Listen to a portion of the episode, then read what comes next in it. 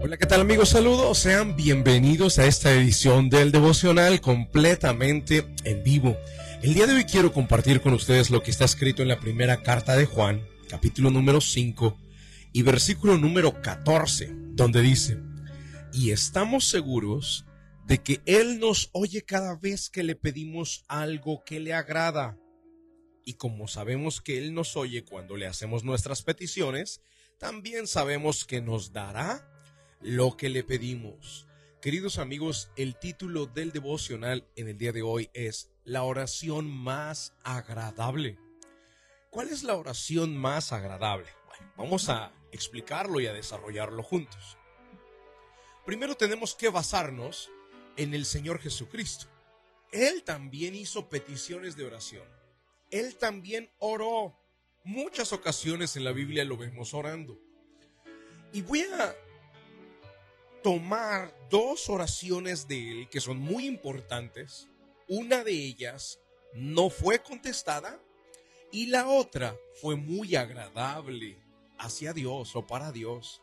Por esa razón es que el título del devocional es La oración más agradable. Y con esto vamos a aprender, queridos amigos, que nosotros hacemos este dos tipos, estos dos tipos de oraciones. Oraciones que no son escuchadas por Dios y oraciones que le agradan. Vamos rápido al Señor Jesucristo. En alguna ocasión, Él oraba y pedía de manera corta diciendo, Señor, pasa de mí esta copa. No quiero morir, no quiero ser crucificado. Esa era una oración de Él. La Biblia dice claramente que aunque la hizo durante tres ocasiones, durante tres horas, cada que pedía lo hacía una hora y volvía e insistía. Y por más que la hacía, simplemente Dios no escuchaba esa oración. Una oración que no podía ser respondida. Y queridos amigos, esto se los digo porque a veces nosotros creemos que solo nosotros tenemos peticiones no contestadas. Jesucristo hizo esa oración, Señor, pasa de mí esta copa. No quiero morir pero Dios no le escuchó. Después hizo otra oración. Y esta otra oración vamos a compararla con la primera. Esta oración la dijo al final de su carrera, colgando en la cruz, y dijo, consumado es. Señor, en tus manos entrego mi espíritu. Y esta oración fue muy agradable para Dios. Por esa razón es que, amigos, tenemos que identificar de nosotros. Estas son dos oraciones de Jesús.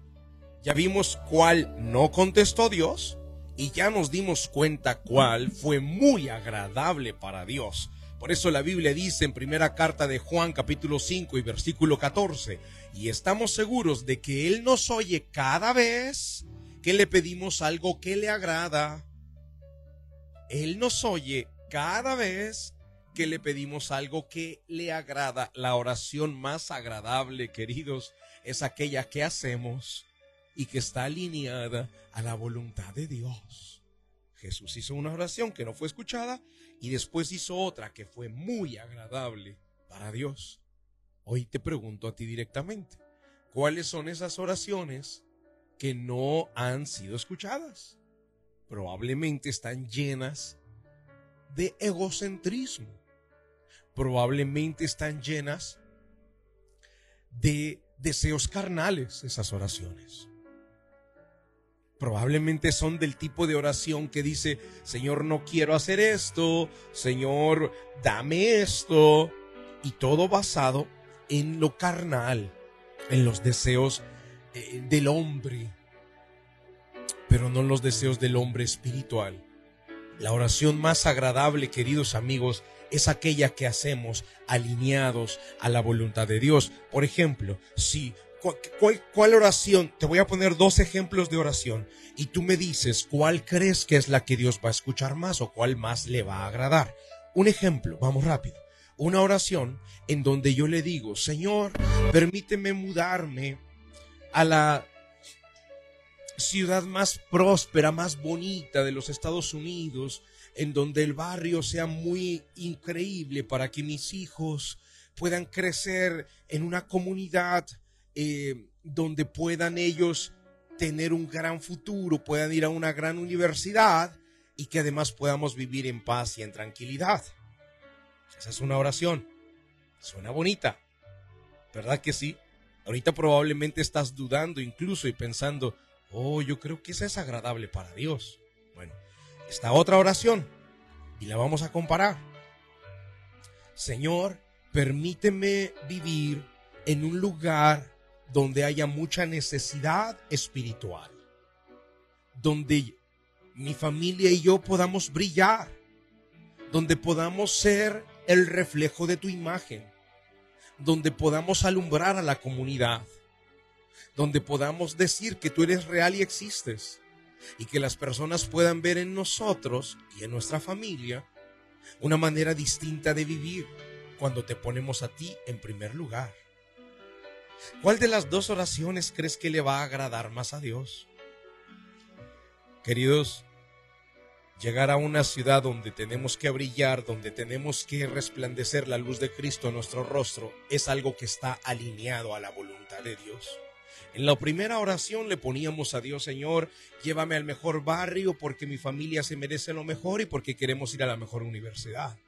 Suena bonito, suena que te estás preocupando por tu familia, pero en realidad lleva incluida esa petición de oración mucho egoísmo.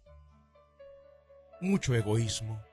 Y la otra lleva implicada la voluntad de Dios. Señor, quiero servirte, quiero brillar y quiero ayudar a otros. La oración más agradable es aquella que haces y que está alineada a la voluntad de Dios. Vamos al momento de la oración. La oración es un medio de acercarnos al autor de la vida. Ponga su mano en su corazón.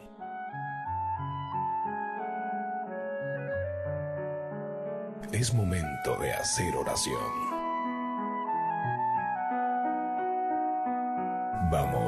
A hablar con Dios.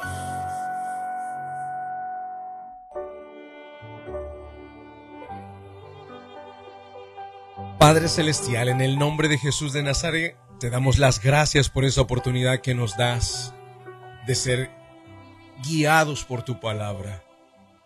Nos hemos dado cuenta, Señor, que hacemos y lanzamos un montón de oraciones que están impregnadas y llenas a veces de mucho egoísmo, pensando solo en nosotros y no en los demás, pensando solo en lo que a nosotros nos agrada y no en lo que a ti te agrada.